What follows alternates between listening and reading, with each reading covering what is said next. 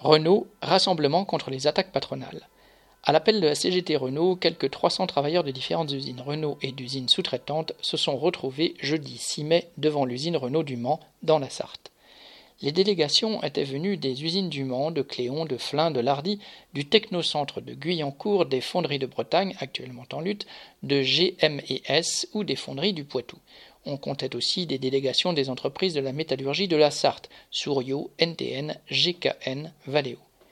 Pour la journée, la direction de l'usine du Mans avait mis la veille quasiment toute l'usine en chômage technique, preuve qu'elle ne tient pas à ce que les travailleurs se rencontrent au risque que la contestation se propage.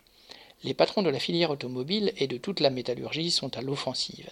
Renault lui-même a annoncé 15 000 suppressions d'emplois dans le monde, dont 4 600 en France, et menace directement les usines de Choisy, Flins ou la fonderie de Bretagne.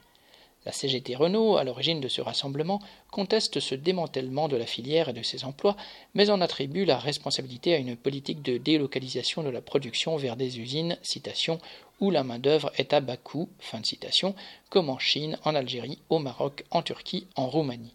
Poursuivant cette seule logique, elle revendique par exemple, citation, d'importer une partie de la production des véhicules Dacia vendus en France. Non seulement il n'est pas vrai que les usines des pays à bas coût produisent à plein, mais proposer ce type d'objectif ne peut que semer la confusion parmi les travailleurs sur la réalité des attaques patronales et les désarmer moralement. En Algérie, Maroc, Turquie, Espagne, Russie, Roumanie, ce sont des milliers d'emplois qui sont déjà supprimés ou vont l'être. En réalité, tous les travailleurs de Renault dans le monde sont menacés.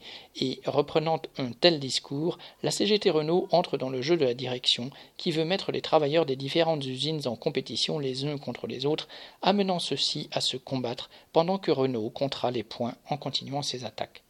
Et puis ce discours de la CGT oublie le fait que, en pressurant les travailleurs partout dans le monde, Renault a engrangé 25 milliards de profits ces dix dernières années et que le groupe a encore plus de 16 milliards de liquidités en caisse.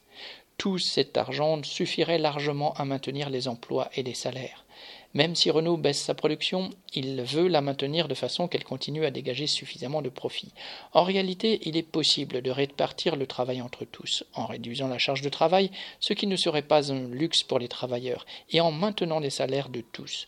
Pour cela, bien sûr, il faudrait prendre sur les profits, mais comme disent certains travailleurs, c'est notre peau ou leur profit.